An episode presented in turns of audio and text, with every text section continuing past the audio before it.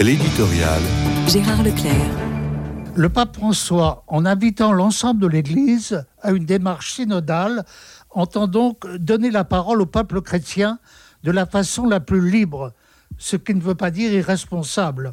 Il précise par ailleurs que le synode ne saurait être assimilé aux procédures d'une assemblée parlementaire avec une majorité et une opposition. La longue histoire du christianisme permet aussi de s'inscrire dans une tradition qui remonte aux origines de l'Église. Les travaux de la regrettée Marie-France Basselès ont bien mis en lumière les caractéristiques d'une telle démarche synodale qui suppose de réels débats mais dans la fidélité exigeante aux sources de la révélation.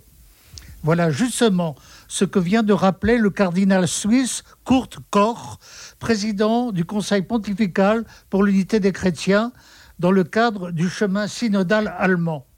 On sait que ce chemin pose bien des problèmes, notamment au pape qui a mis en garde contre un alignement sur le protestantisme mais le cardinal Corr a mis le feu aux poudres en esquissant un rapprochement avec les dérives de tout un courant germanique qui s'était rapproché de certaines positions nazies.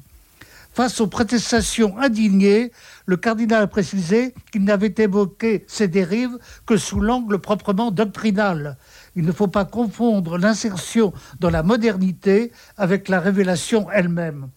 Cela fait longtemps déjà que le père de Lubac mettait en garde contre un tel danger face à ceux qui voulaient à toute fin incarner le christianisme dans leur temps. Le christianisme rien, disait-il, est un christianisme parfaitement incarné. On y est chrétien par la naissance de la chair. On est toujours face à un péril analogue. Et le cardinal Corr parle un peu le même langage que le théologien français.